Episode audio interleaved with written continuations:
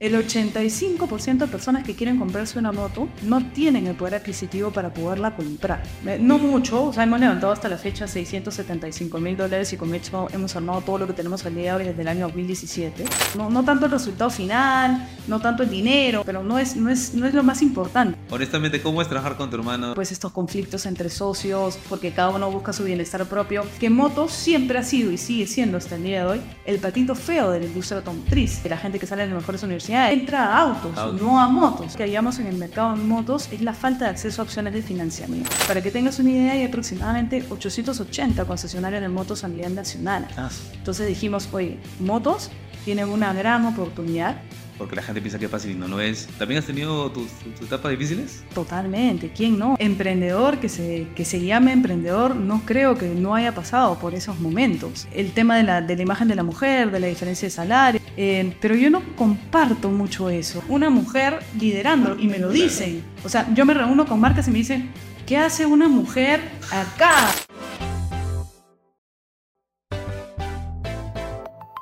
Hola Tiana, ¿qué tal? ¿Cómo estás? Bienvenida a Emprendes y Flor. Hola Julio, ¿qué tal? Qué bonito verte después de tanto tiempo. Después de más o menos como dos años, creo tres años que no nos veíamos, Sí, yo justo estaba haciendo un poco de recordar, y, o sea, recordando de dónde nos conocemos. Y de hecho fue en el año 2015, en un viaje que hubo a, a Colombia, a Medellín, auspiciado por, entre comillas, auspiciado por Promperú, ¿no? O sea, para que los chicos ahí que están viendo el programa sepan, hay eh, ciertos viajes de misiones tecnológicas, ¿no? Así le llaman, donde uno, eh, algunos em- emprendedores, empresarios viajan a otros lados, a otros países, para justamente conocer el ecosistema de esos países y poder traer esas experiencias al país, ¿no? Entonces, en esa oportunidad, me acuerdo 2015, eh, me inscribí en el programa y ahí conocimos a, a varias personas y te conocí a ti. De hecho, ahí tú estabas con, con Lucana, ¿no? Entonces, nada, una de las primeras personas también quería invi- invitarte era a ti.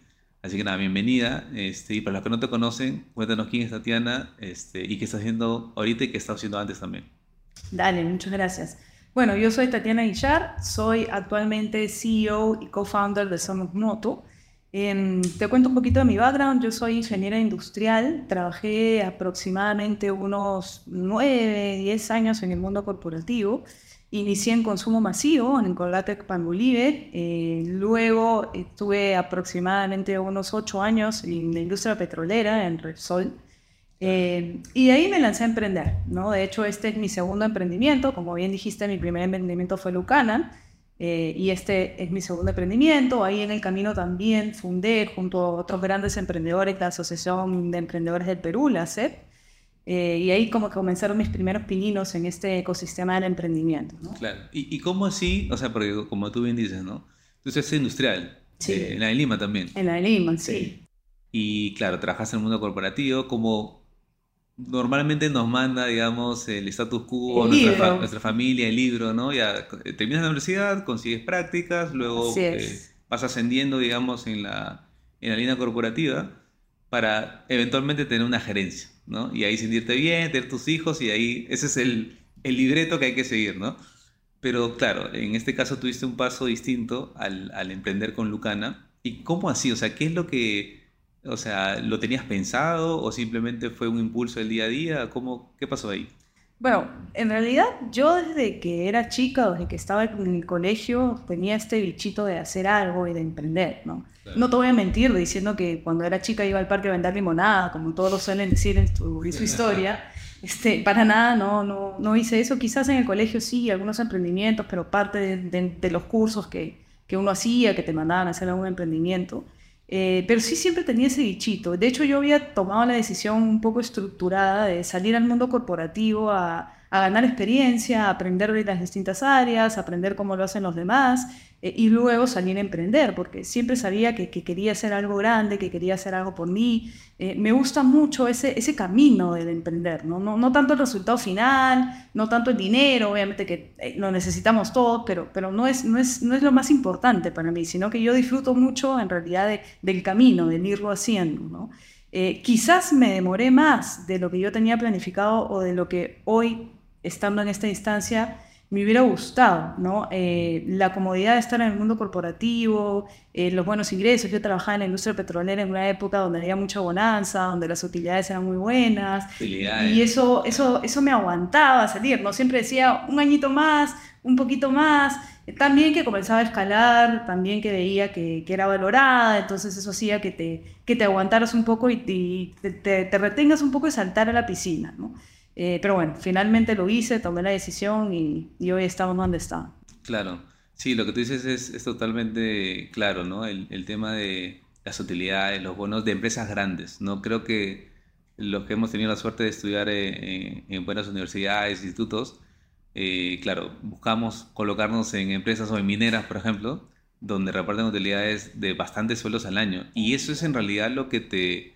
Yo tengo varios amigos que trabajan en minas y cuando me cuentan lo que reciben utilidades, es como que, oye, eso es lo que realmente te, te, marca la diferencia versus lo que otros ganan, porque al final, digamos, el salario mensual que uno recibe, de repente no varía tanto, ¿ya? Y al final te lo terminas gastando al menos el 70, 80%. Entonces, lo que, lo que cambia, digamos, tu estatus económico también son estos pelotazos que recibes en estas empresas grandes. Entonces, sí, yo creo que en tu caso, inclusive, es totalmente entendible, inclusive me parece mucho más difícil dejarlo porque es como que tienes ahí tu seguridad económica y nuevamente bajo el libreto tu carta frente al futuro. Así ¿no? es. Sobre todo, oye, que quiero formar una familia, ¿no? ¿Me entiendes? Y, y, ahí es donde, claro, quizás la decisión inclusive se hace más difícil, ¿no? Este, ok, pero tomaste la decisión, digamos, dijiste, ya, voy a emprender algo. Y salió este emprendimiento Lucana. ¿De qué se trata Lucana y cómo llegaron a esa idea? Lucana era un modelo de negocio basado en penny auctions. Eh, aquí en, en, en, Perú, en general en Latinoamérica, quizás el concepto no era muy conocido. Era un modelo de negocio que no me inventé yo, que ya funcionaba en Estados Unidos bastante bien, que también funcionaba en Europa. Lo vi, me pareció bastante interesante y decidí replicarlo en Perú. Em, pero para explicarlo de una manera sencilla, era un modelo de negocio donde la gente tenía que comprar una especie, una especie de fichas que se llamaban Lucas en Lucana para seguir un poquito con el tema del branding. Eh, y eh, con estas fichas apostaban en unas subastas, que eran subastas al centavo, de ahí viene el término de penny auctions, ¿no? Ah, que con cada ficha que la persona apostaba, el precio del producto subía en solo un centavo. ¿no? Entonces, ¿cuál era el gancho o la gran ventaja de que tú te podías llevar un producto muy demandado y de alto costo en el mercado, dígase un iPhone, eh, una laptop, un televisor de pantalla plana, PlayStation, las cosas que en ese momento eran, pues, digamos que el boom y que la gente normalmente tenía que ahorrar un poco o quizás no tenían el poder adquisitivo para poderlo comprar y se lo podían llevar a un precio irrisorio, ¿no? O sea, 30 soles, 50 soles, 100 soles, dependiendo del precio al que terminaba la subasta, ¿no? Pero el modelo venía por detrás, porque cada centavo que subía para mí era el ingreso de un crédito que valía, me parece que un sol, variaba dependiendo del paquete que compraras, ¿no? Pero entre un sol y un sol 50 cada crédito. Claro. Eh, entonces, ese era el modelo.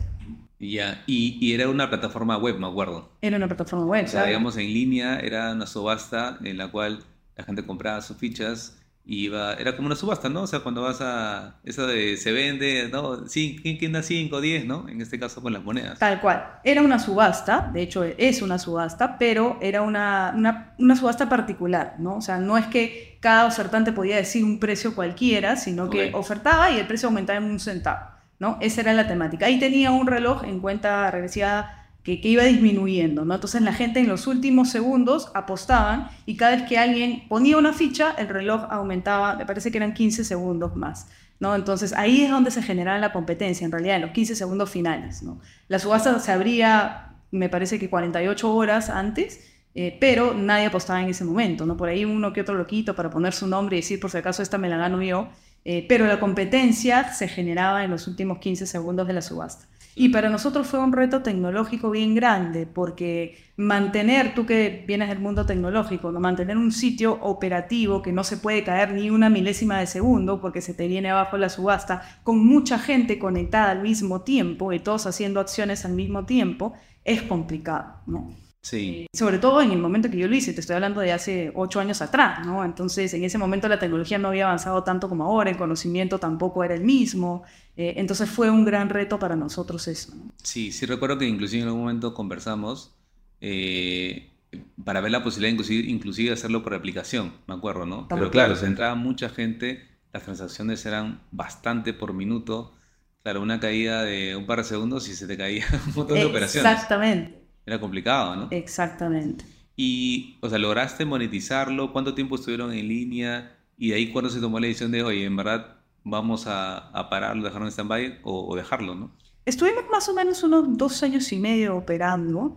En- se volvió una especie de living dead, como yo le llamo, ¿no? Era como una línea plana donde ni perdíamos ni ganábamos plata, ¿no? Pero estábamos estancados. Eh, nosotros nos dimos cuenta que era un modelo de negocio que tenía ciertos issues que hacía o que iban a hacer que ese modelo no sea escalable. El primero era que era un modelo de negocio que requería que mucha gente pierda para que uno solo gane. Entonces, eh, cada vez que se vendía un producto, tú tenías mucha gente descontenta y uno solo contento. ¿no? ¿Eso qué, qué determinaba? Que tú tenías que invertir mucho en marketing para volver a captar clientes nuevos. O sea, era un negocio que vivía de captar clientes nuevos constantemente. Y todo negocio que requiere captar clientes nuevos constantemente es un negocio que necesita demasiada inversión en marketing para poder generar ventas. Y eso en el largo plazo no es tan saludable. De hecho, esa enseñanza me quedó para el, negocio en el que estoy ahora y lo, lo, hicimos al revés. Ya después ahondamos un poquito en ese. Pero ese era uno de los grandes issues que tenía este modelo de negocio. El otro era la confianza. Estamos hablando de hace ocho años, donde la gente todavía no estaba acostumbrada a comprar por Internet con naturalidad. De hecho, la pandemia hoy ha ayudado demasiado a eso, pero incluso antes de la pandemia, todavía las transacciones por Internet no, eran, no generaban tanta confianza en el mercado. Eh, y obviamente pues la gente no confiaba en que un código para hacer una subasta fuera pues eh, no manipulable, ¿no? La gente claro. creía que poníamos bots que elevaran el precio del producto continuamente, nos pedían presencia de un notario en cada subasta, pero el notario no certifica código de programación, no tiene ni la más ni mínima idea un notario cómo leer un código de programación. Lo que sí hicimos nosotros fue pasar una auditoría con Grant Thornton, que era una, es una de las auditoras del mercado que, digamos, tiene un sesgo más en estos productos de tecnología y nos emitieron un certificado indicando que habían validado nuestro código. También hicieron, eh, corroboraron las entregas de los productos con los ganadores de las subastas para verificar si realmente los habíamos entregado, los contratos que teníamos con las empresas de courier para validar que todo estaba en orden y nos emitieron el certificado, pero igual la gente no confiaba en eso, ¿no? O sea, la, la idea de, la gente era, no, estoy acostumbrada a mis sorteos de la tinca, necesito un notario, y si no hay notario, claro. no creo en esto. Eh, y, y, había gente en las subastas que ya había ganado varios productos, ¿no? que habían recibido su PlayStation, su celular, o sea, un reloj caro, etc.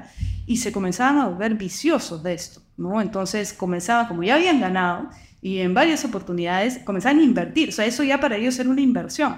Entonces la gente veía el mismo usuario continuamente y decía, ah, no, este es, ese es el bot de Lucara, ¿no? Eh, y pucha, para eso hicimos mil cosas, pusimos límite de compra a los usuarios, que un usuario no pueda comprar más de determinado monto en un periodo de 15 días, para justamente tratar de, de contrarrestar un poquito a esta gente que se enviciaba y que generaba esta sensación en los demás.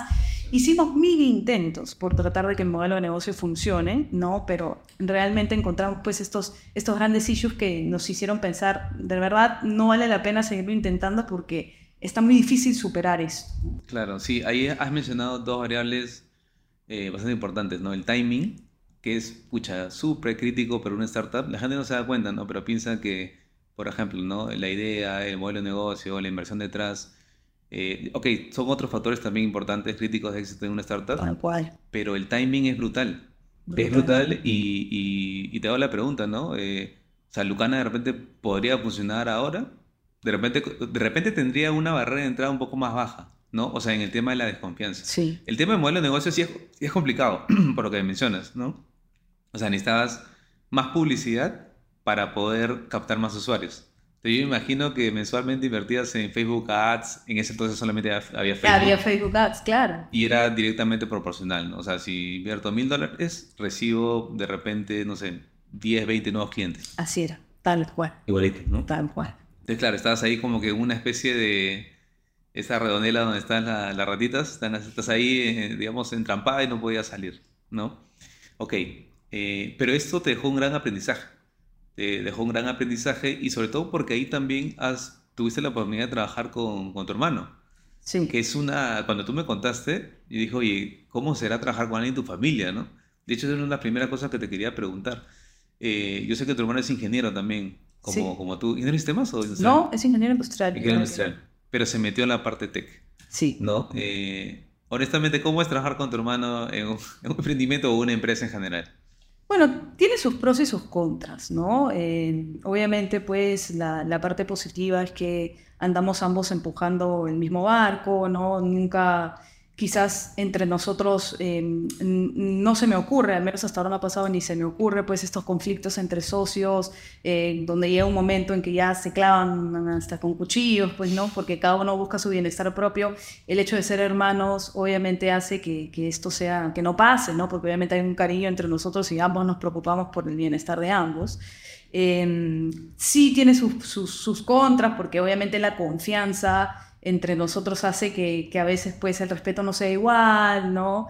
Eh, eso es un poco complicado a veces porque al fin, así ambos seamos socios, igual uno tiene que liderar y a veces hay y sobre todo cuando los dos venimos de la misma formación, somos igual de capaces y aportamos igual, a veces hay ideas que se contraponen, ¿no? Yo puedo tener una idea, él puede pensarlo distinto y, y, y ese choque a veces es complicado y cuando encima pues hay la confianza de relación entre hermanos, eh, esa gresca a veces puede, puede ser un poco más complicada porque, porque no es fácil simplemente acatar, ¿no? Eh, por ahí va la cosa, pero, pero realmente es cuestión de, de saber... Pero, pero tú eres mayor que él. Yo soy cuatro años mayor que Ya, tú mandas, pues. no necesariamente. Te digo, yo también tengo una hermana mayor. O sea, ahorita no, ¿no? Pero antes era, claro, lo que dice la hermana mayor como que se respeta, ¿no? Ya después te revelas y, y hasta eso pasa en la inverso, ¿no? Pero mira, qué interesante, porque yo, como te digo, no he tenido la oportunidad de trabajar con, con familia. Eh, de hecho es un retazo, pero lo pudieron sacar adelante. Y ahora han empezado otro emprendimiento, bueno, ya hace varios años, eh, que Somos Moto, el que estás actualmente y él también está trabajando contigo. Sí, sí. Cuéntanos un poquito de, de Somos Moto, eh, qué es y, y, cómo, está, cómo le está yendo en, esto, en estos tiempos. Bueno, Somos Moto es una fintech especializada en el segmento de motos. Eh, nosotros encontramos en esta industria un, un gran dolor eh, para el consumidor de motos de poder primero hacer esta búsqueda del producto de una manera informada, porque estamos hablando de una industria que era una industria totalmente tradicional, tanto en autos como en motos, pero en realidad en general en la industria automotriz, ¿no? Comprarte un vehículo nuevo era exactamente igual para ti como lo hacía tu papá, como lo hacía tu abuelo, como lo hacía tu tatarabuelo, que era básicamente visitar físicamente concesionario en concesionario, tenerte que someter al tráfico de la ciudad para poder hacer un mapeo del mercado completo. De hecho, los orígenes de esta idea nacen un poquito porque mi papá tenía que comprarse un carro nuevo y nos pide a, nosotros, sus hijos, nosotros somos tres, que lo ayudemos a tomar la decisión, ¿no? Porque él nos dice, al final, quienes más disfrutan de carros son ustedes, a mí no me importa mucho, entonces pónganse de acuerdo ustedes y acompáñenme a elegir un carro, ¿no? Y lo que supuestamente era una decisión de un par de fines de semana, viendo opciones, terminó siendo cuatro meses aproximadamente en tomar la decisión. ¿Y por qué fue esto? Porque recopilar la información de oferta disponible era súper complejo. Tú ibas a un concesionario de carro que tenía solo dos marcas o una marca, de ahí tenías que ir otro que estaba, o sea, el primero que fuiste estaba en Surquillo, el otro estaba en La Molina, atendían solo hasta el mediodía, el sábado que era el único día que todos teníamos tiempo para poder ir porque todos trabajábamos. Eh, y ya no te daba el tiempo, o sea, ibas a uno, el próximo fin de semana tenías que ir a otro. y cuando te dan la información, te dan información muy escueta de las especificaciones técnicas, te sometías a un vendedor que a veces sabía menos que nosotros mismos. Mi papá es ingeniero mecánico, entonces de carro sabe bastante. Mi hermano Raúl también es recontra fanático de eso. Entonces él decía, me está mintiendo, eso no es así, este carro no viene con eso. Eh, entonces, al ponerse a armar todas las especificaciones con las que realmente venía, el vehículo era súper complejo. Mi papá es una persona súper metódica para tomar decisiones y me acuerdo que hizo un Excel con todas las especificaciones de los carros que iba viendo, que le tomó un montón de tiempo armarlo, porque quería el dato y no lo tenía, el vendedor no lo sabía, o le daban un brochure genérico con el carro que se vendía en Europa, pero acá no llegaba la misma versión, tenía otras especificaciones. Entonces, fue muy complejo este proceso, ¿no? Una cosa que recuerdo mucho era el espacio de maletera. A algunos le decían, entran, no sé, 25 litros en la maletera. Y otro decía, ah, entran tres maletas grandes. Y mi papá decía, ¿cómo comparo maleta grande con litros? ¿Cuál maletera es más grande? ¿no? Entonces se comenzaba a enfrentar a toda esta problemática y ahí fue cuando dijimos, oye, al día de hoy no puede ser tan complejo tomar una decisión informada para comprarte un vehículo que es una inversión cara, ¿no? O sea, no estás hablando de algo de 5 soles que decía, bueno, me lo compro, si no funcionó, vuelvo a comprarlo, no pasa nada, ¿no? Pero vas a comprar un carro que posiblemente sea algo que te acompañe mínimo los tres siguientes años de tu vida. Eh, entonces quieres tomar una decisión de compra informada y era súper complejo hacerlo. Si así estaba en autos, ya te imaginarás cómo estaba en motos, que motos siempre ha sido y sigue siendo hasta el día de hoy el patito feo de la industria automotriz. ¿Y a qué me refiero con patito feo? Al inicio, digamos que todo el talento de, que quiere entrar a trabajar en la industria automotriz, no, no, no sé, la gente que sale de las mejores universidades, que tiene la mayor experiencia, entra a autos, Autos. no a motos, ¿no? Claro. Porque obviamente hay más dinero, porque la industria está un poco más desarrollada, porque tienes players más grandes y más fuertes también, que son atractivos para ir a trabajar, lo que hablamos al inicio, ¿no? Estas empresas pues de, de catálogo donde todo el mundo sueña con ir a trabajar cuando sale de la universidad, en motos es totalmente lo opuesto. Claro. Eh, entonces, ya te imaginarás lo que yo encontré en, en tecnología en ese momento, cuando nosotros iniciamos con Somos Moto en motos, pero principalmente el gran dolor que hayamos en el mercado en motos es la falta de acceso a opciones de financiamiento.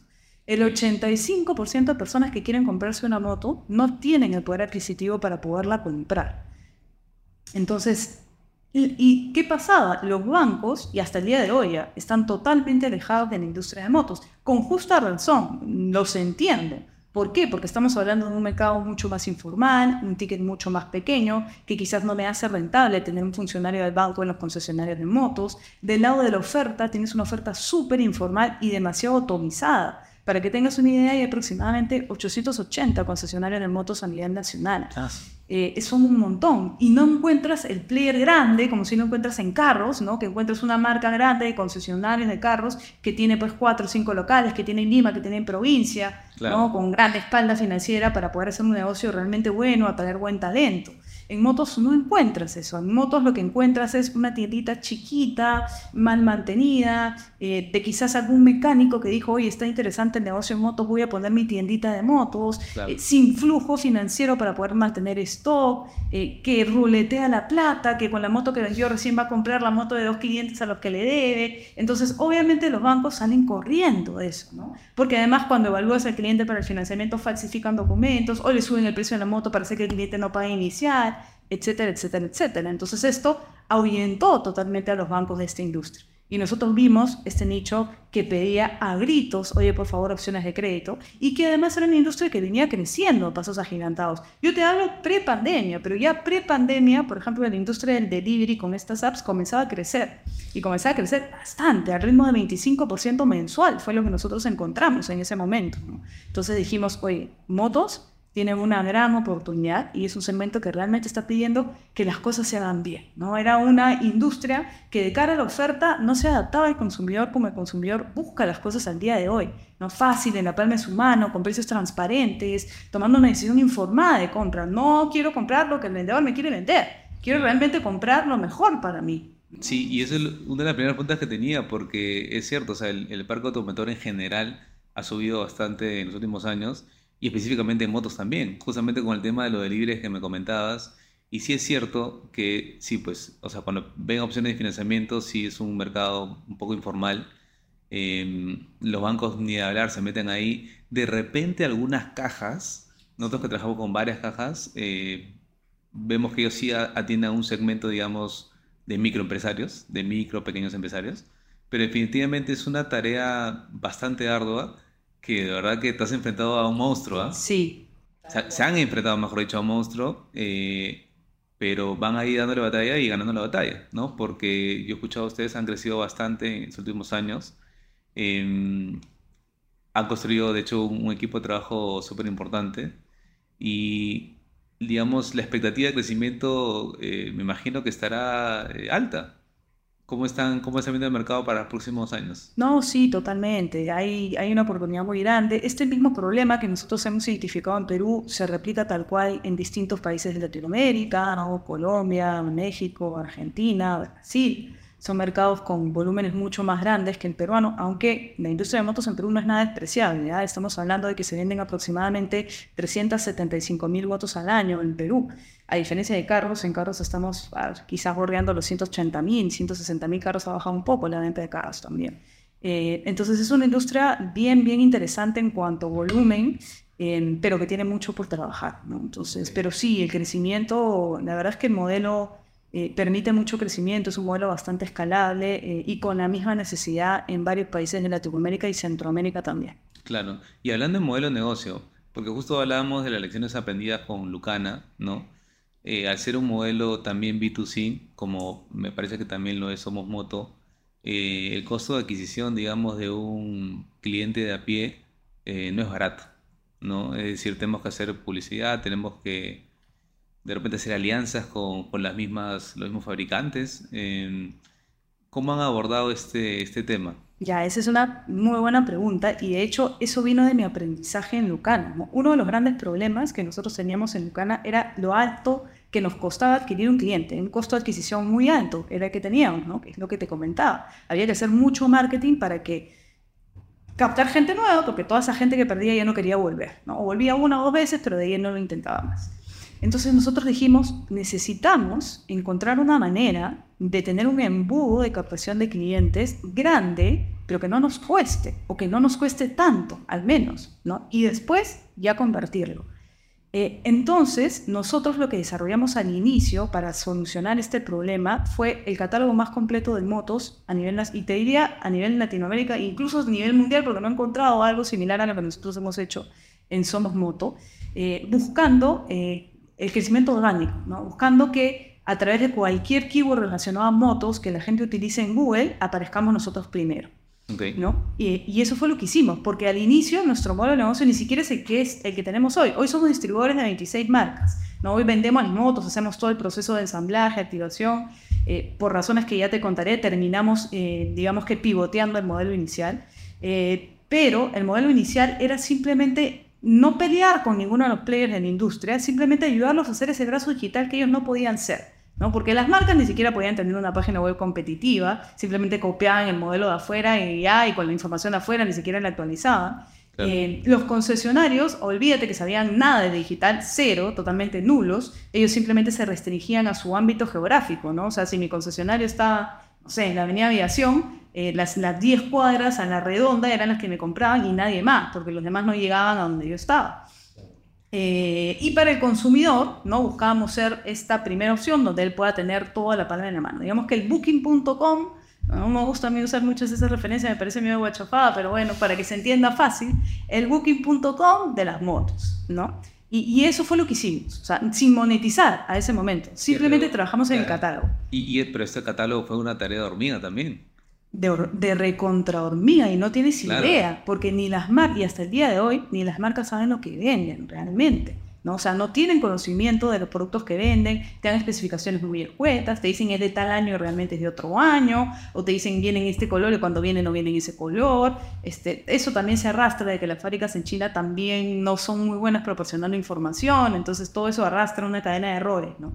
Em, pero sí, fue tarea de hormiga, o sea, nosotros tuvimos, mi equipo tuvo que ir concesionario por concesionario, el vendedor se distraía y con el celular le tomábamos foto a la lista de precios porque los precios no nos quería dar nadie y para nosotros el precio era el gancho, ¿no? O sea, queríamos hacer el lugar donde el cliente pueda entrar y ver el precio sin tener que hablar con nadie, pero no nos querían proporcionar. Entonces era distraíamos, alguno distraía al vendedor, el otro tomaba precios, le hice fotos a todas las motos para ver las especificaciones y así fue chamba de recontra hormiga. Me acuerdo que incluso cuando nosotros empezamos, había lo que se llama el Expomoto, ya no existe, era como el... Sí, claro, sí recuerdo. Creo que en autos todavía existe, el Motor Show. Motor Show, claro. En autos se sigue dando, pero en motos ya no hay, ¿no? Y eh, había el Expomoto que organizaba por la Asociación Automotriz del Perú, justo cuando nosotros iniciamos, y para nosotros fue wow, porque fuimos y teníamos toda la exhibición de todas las marcas y comenzamos a anotar todo, a tomar fotos, a comenzar a, captar los contactos de todas las marcas. Y así fue, champa de recontra Una vez que ya lo habíamos hecho, y eso sí fue mágico, porque nosotros lanzamos la plataforma y en dos meses teníamos un tráfico brutal, pero realmente brutal y orgánico, porque no gastamos ni un solo, ni, ni plata teníamos, no gastamos ni un solo dólar en publicidad pero por, simplemente por el contenido, porque en ese momento, pues, hoy ya casi todas las marcas han hecho su web y todo, pero cuando nosotros iniciamos, nadie tenía contenido de motos, nadie. Entonces buscaban cualquier modelo, cualquier cosa, financiamiento moto, compra de moto, moto Perú, moto precio Perú, cualquier keyword, Somos Moto aparecía primero. Y hasta el día de hoy. Claro. Eh, entonces eso fue lo que generó que comencemos a tener mucho más valor. Y las marcas que al inicio nos tiraban la puerta en la cara, porque ¿quién eres tú? ¿Por qué te voy a proporcionar información? ¿Qué voy a ganar yo proporcionándote información? Etcétera. Comenzamos a buscarnos todos, porque cada error que cometíamos, por ejemplo, nos equivocamos en poner un precio, la marca a los cinco minutos, oye, corrige este precio porque me estás afectando. Porque el cliente está en mis concesionarios y quiere que la moto se le venda al precio que está en Somos Moto. Porque Somos Moto empezó a ser referente para eso. O sea que las personas que querían comprar una moto, o sea, entraban a la web, Somos Moto, comparaban, veían las marcas, especificaciones, y luego ya con esta información algunos iban a las tiendas. O ahí mismo en línea eh, buscaban la, no sé si la compra o, directamente alguna claro, referencia. Empezaron yendo a las tiendas, ¿no? usándonos a nosotros como catálogo, veían la información, veían el precio, decidían el modelo, porque tenemos bastantes herramientas bien potentes, simulador de financiamiento, comparador, etcétera, que hace que los usuarios puedan hacer todo este proceso de toma de decisión. Em, y comenzaban a ir. Pero luego nosotros nos dimos cuenta que había mucha gente que nos comenzaba a escribir, ¿no? Y, oye, quiero comprar esta moto, ¿qué hago? ¿A dónde voy? Y ahí vino la segunda etapa, ¿no? Dijimos, ok, ya captamos al público, ahora tenemos una bolsa de clientes enorme, ¿qué hacemos con ellos? Porque nos están escribiendo desesperadamente que quieren comprar las motos. Y ahí fue donde hicimos alianzas con varios concesionarios, buscamos partners, digamos que bien ubicados geográficamente para poder cubrir todas las zonas, pero que dentro de lo que había sean los más formales posibles para poder dar una buena imagen o mantener la buena imagen que nosotros ya damos como nuestra marca. Eh, y eso fue, y comenzamos a tener un equipo comercial in-house, que lo que hacía era primero validar con el cliente que hay una real intención de compra y de ahí gestionar los leads con los distintos concesionarios con los que teníamos alianzas. Interesante, interesante.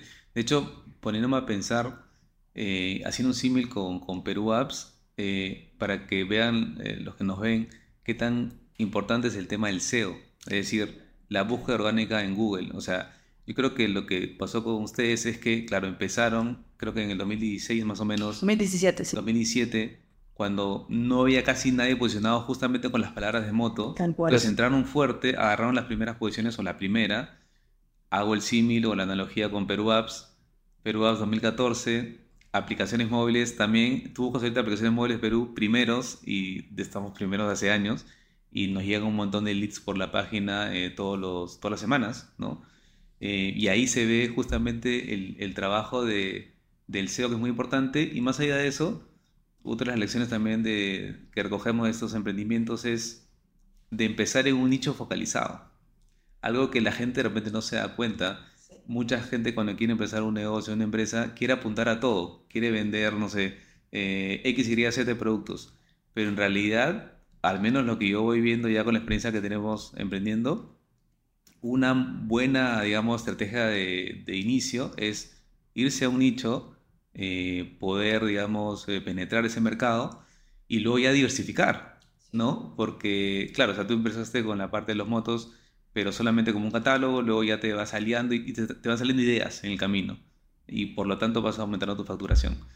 En nuestro caso empezamos con aplicaciones, aplicaciones era el 70% de nuestra facturación, hoy es otra línea que es outsourcing, ya desarrollo de software es mucho menos y todo va cambiando, pero empezamos por algo y el nombre se posicionó, ¿no? Igual que somos moto, el tema del branding, o sea, el, el, cómo te recuerda, digamos, el cliente y lo primero que piensa al comprar algo. Y hablando del tema de financiamiento que ofrecieron, ¿ese es algo que ustedes ofrecen o, digamos lo tercerizan o se alían con otras entidades financieras para poder dar financiamiento para la compra de estas motos? Actualmente lo ofrecemos a través de entidades aliadas financieras, ¿no? De hecho, eh, nuestro objetivo es lanzar un producto de financiamiento directo que ya estamos por lanzar. Estamos ahorita en el levantamiento de fondos de deuda para esto, pero ya lo tenemos todo estructurado porque ese es el fin final. De hecho, en la razón social de Somos Motos, Somos Motos es la marca comercial, pero la razón social es Autofintech Latam, porque desde el momento cero vimos que la, en la gran oportunidad o digamos el gran dolor que había también en el mercado en ese momento era el financiamiento.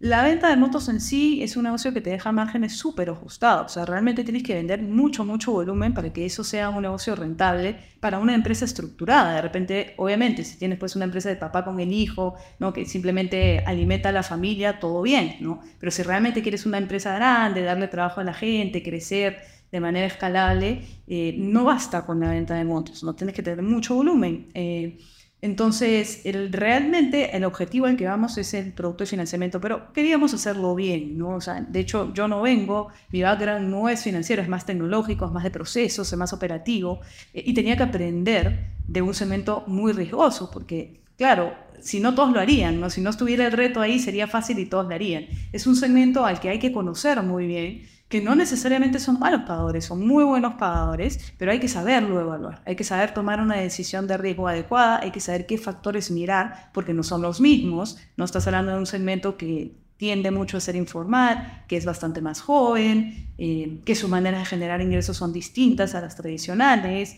eh, y que tienes que saber dónde mirar y cómo hacerlo para realmente lograr ese compromiso de pago que es lo que se requiere. Sí, definitivamente creo que hay otra forma de verlos. De hecho, hay varias fintechs que ya lo han, que lo han hecho. Por ejemplo, eh, Independencia, que es una fintech que también eh, hace préstamos. Definitivamente no puedes mirarlo bajo una óptica de a ver tu historial crediticio, tus tarjetas, porque el, eh, digamos, la gran mayoría de personas no funcionan así. O sea, funcionas con el flujo del día a día, con las ventas del día a día, hasta con el efectivo. Bueno, ahora mucho con, con las billeteras digitales como Yape, como Plin pero no necesariamente con un producto bancario, ¿no? Pero yo creo que ahí, mira qué bueno que hemos conversado, sí, ahí creo que está el, digamos, el, lo exponencial de, de Somos Moto, ¿ah? O sea, yo, pensé, yo lo pensé mientras hablábamos, eh, pero qué bueno que están avanzando en eso y seguramente van a, a lograr este, levantar capital para eso. ¿No? De hecho, ¿ustedes han tenido ronda de financiación antes o todo ha sido No, sí, sí hemos tenido. Eh, no mucho, o sea, hemos levantado hasta la fecha 675 mil dólares y con esto hemos armado todo lo que tenemos al día de hoy desde el año 2017. Eh, pero sí, eso. ¿Lo levantaron con eh, inversores independientes o con algún fondo de capital?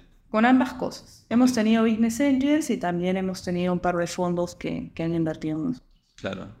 Sí, buenísimo. Yo intenté una vez y no me salió. ¿Te acuerdas cuando te comenté? Pero qué bueno, qué bueno, porque lo lograste y mejor. Lo intenté hace como dos años, me acuerdo. Eh, pero ¿qué pasa? No? Que en nuestro caso nuestro negocio no es escalable. Pues. Somos una empresa de servicios. No, no buscaba. No era, y me di cuenta que no era el, el público de inversionistas adecuado. Claro, no era el target. Pero me pareció genial porque la verdad que a mí personalmente nos dieron un cachetazo de realidad como diciendo, oye, acá no es, no busquen, porque no lo vamos a llamar, ¿no? Eh, pero bueno, de todo se aprende.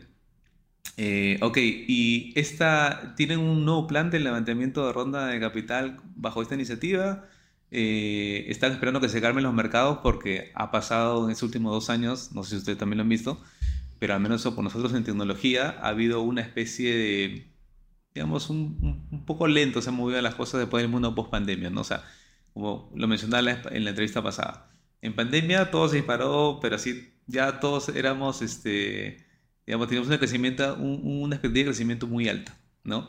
Pero luego se empezó a abrir el mundo y luego hubo un golpe, de, digamos, de realidad, ¿no? Y lo que ha pasado ahora, bueno, con todos los mercados movidos, es que se ha contraído un poco, ¿no?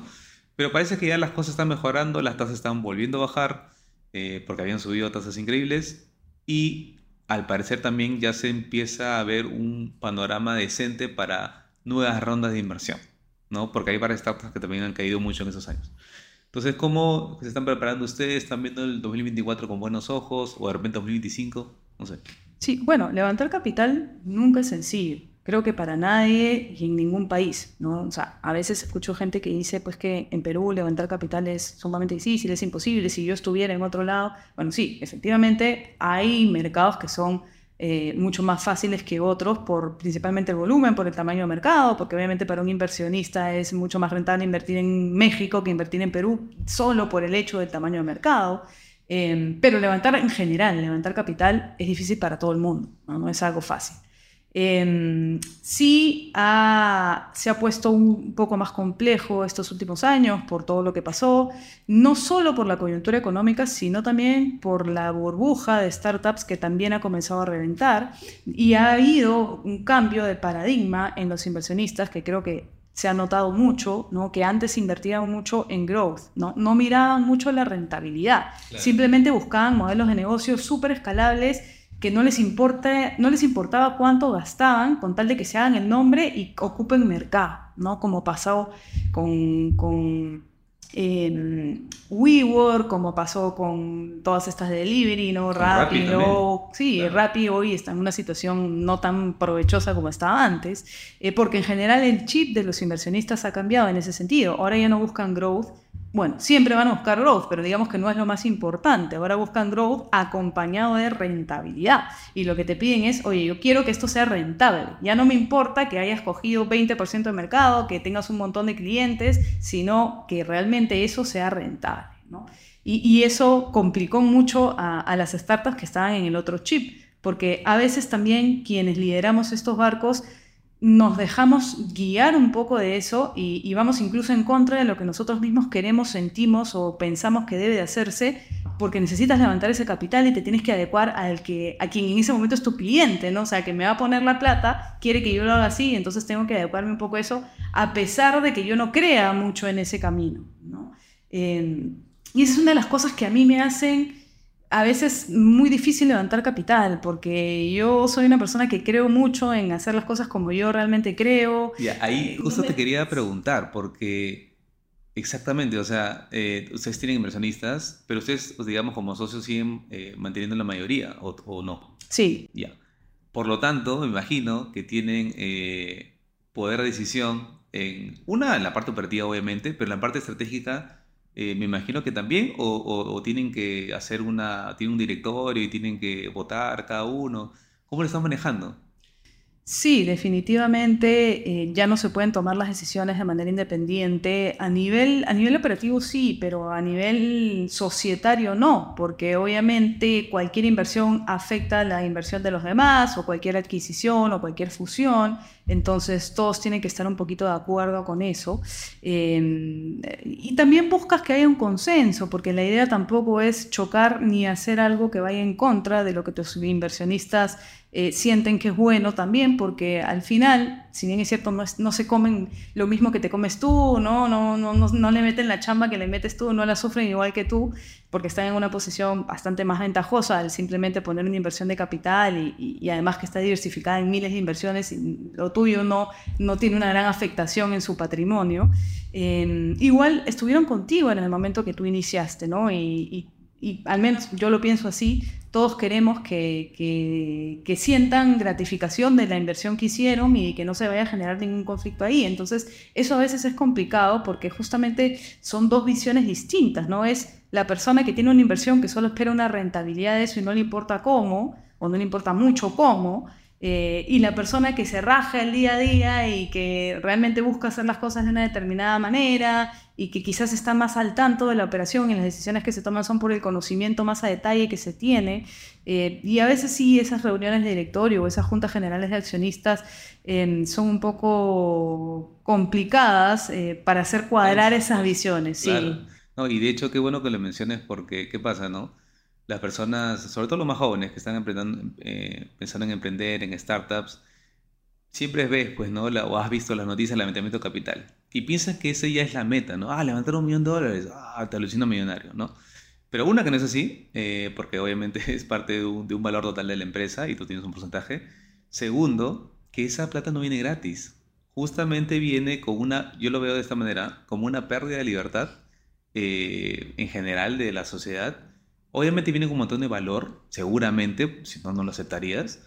Eh, pero justamente recogiendo un poco el ejemplo que te dije, que cuando me dijeron que no, por parte dije, oye, por parte mejor porque, o sea, que esta es una dictadura. Acá nosotros hacemos, bueno, prácticamente lo que, lo que uno más o menos quiere, ¿no? Porque en mi caso no tengo un socio mayoritario, no solamente un minoritario y está.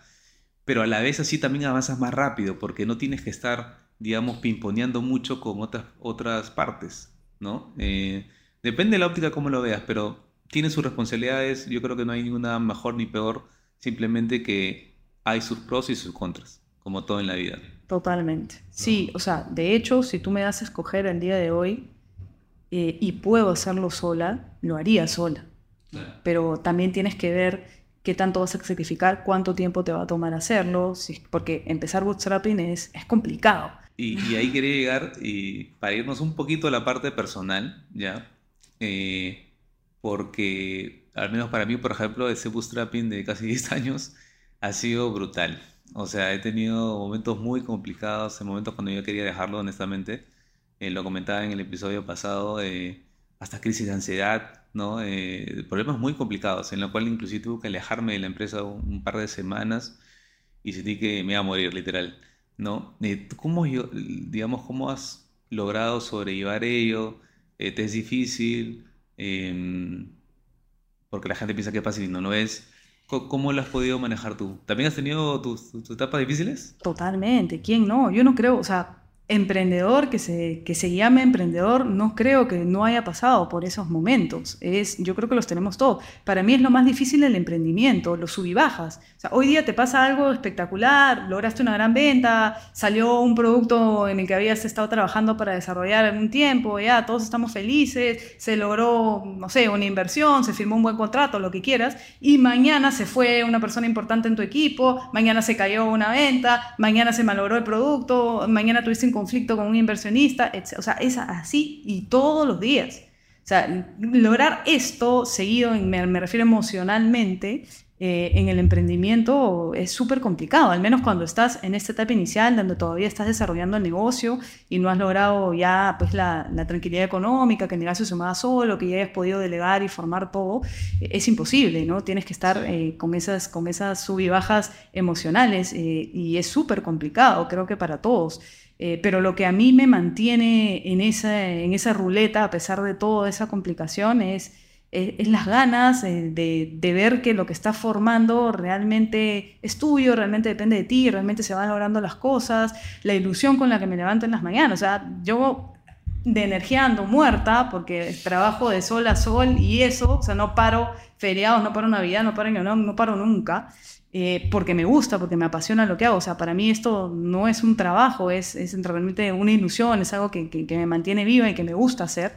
Eh, pero obviamente hay cansancio físico, pues no, porque tantas horas sin parar genera un cansancio físico. Pero a pesar de eso, me levanto todas las mañanas con ganas de comerme el mundo, que era algo que que sentí que comenzó a, a, no pasarme así cuando trabajaba en el mundo corporativo.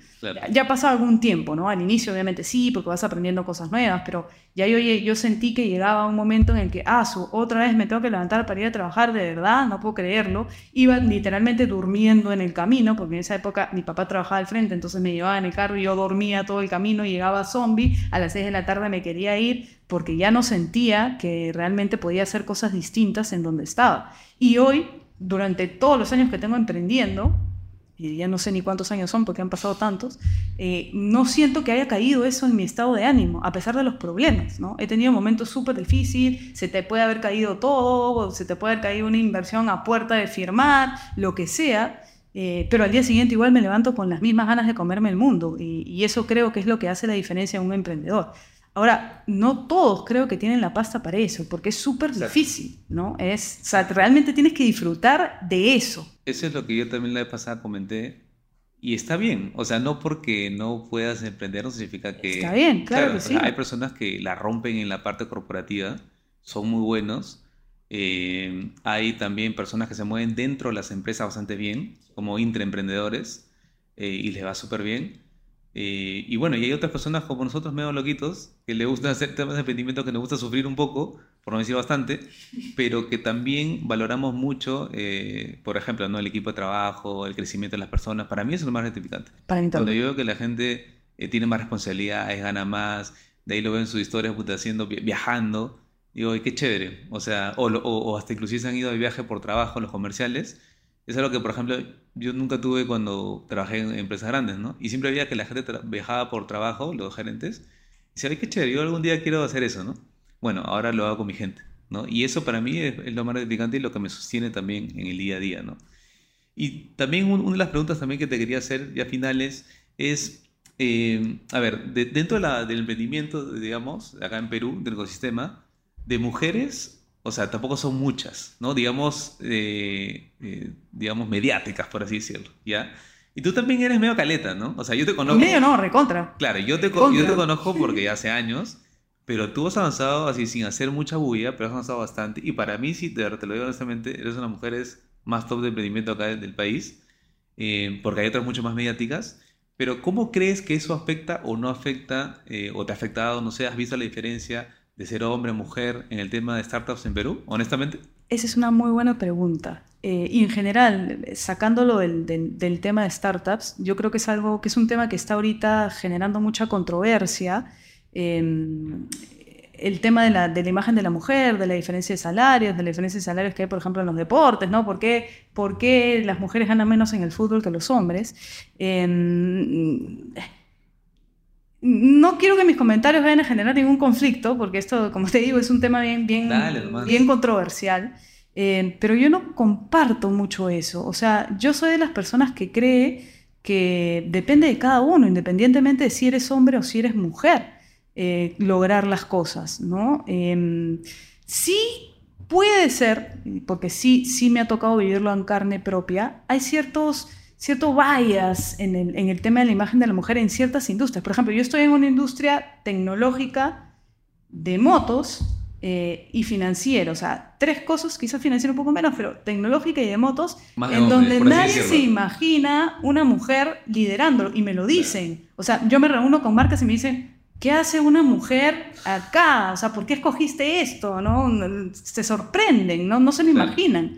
Eh, y quizás sí te cuesta un poco eh, demostrar que sabes o que lo vales, porque digamos que hay una imagen conceptual en la gente, ¿no? Como que, oye, lo técnico va con el hombre y con la mujer no tanto, ¿no? Es un país machista también, pues, ¿no? Sabemos que vivimos en un país machista. Sí, y, y, a veces tienes que demostrar que sabes, ¿no? O sea, oye, sí, yo también lo puedo hacer y tengo que demostrarte que sé, y quizás al hombre eh, se sobreentiende que el hombre sí lo sabe hacer o que tiene un conocimiento ligado a eso. Pero creo que nos pasa a todos. O sea, yo soy mujer y a mí misma como mujer me pasa. Por ejemplo, yo tengo que contratar mecánicos y cuando un día me postuló una mecánica mujer, yo dije internamente, pucha, mujer no tiene fuerza, ¿no? Pero porque es verdad, porque los hombres y las mujeres somos distintos. O sea, y no necesariamente uno mejor que el otro, pero físicamente el hombre tiene más fuerza que la mujer. Y es así. Y para mí la cancha de fútbol de las mujeres deberían achicarla un poquito porque no es la misma resistencia que tiene un hombre que la que tiene una mujer. Y a mí me encanta el fútbol. ¿ah?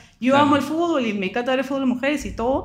Eh, pero sí considero que está bien que los hombres ganen más que las mujeres en el fútbol porque los hombres generan más, porque, genera, porque el negocio en sí genera más plata. Así como también las mujeres modelos ganan más que los hombres modelos. Porque es así, porque todo es negocio. O sea, lo que genera negocio y genera la plata para que se pueda pagar, funciona de esa manera. De hecho, esa es la pregunta que le hicieron a Nadal eh, en un, después de un partido. Y le dijeron, oye, ¿qué opinas que las tenistas ganen más? Perdón, que los tenistas ganen que más que las tenistas. Y Nadal así, y no, sé qué quieres que te diga. No sé por qué, por ejemplo, las modelos mujeres ganan más que los hombres. No sé. Y, lo, lo, fregó al entrevistador porque obviamente su pregunta era maliciosa. Pero, o sea, es cierto, o sea, depende del tamaño del mercado. ¿no? Como tú bien dices, ¿no? O sea, un mundial, por ejemplo, de fútbol, obviamente el masculino se ve más que el femenino y obviamente hay una audiencia mayor, hay más marcas, eh, más auspicios y por lo tanto es más visto, ¿no? Entonces, ahí sí, eh, yo también estoy de acuerdo contigo, eh, depende también de, de qué, digamos, de qué rubro, de qué industria se esté viendo para poder llegar a una conclusión, ¿no?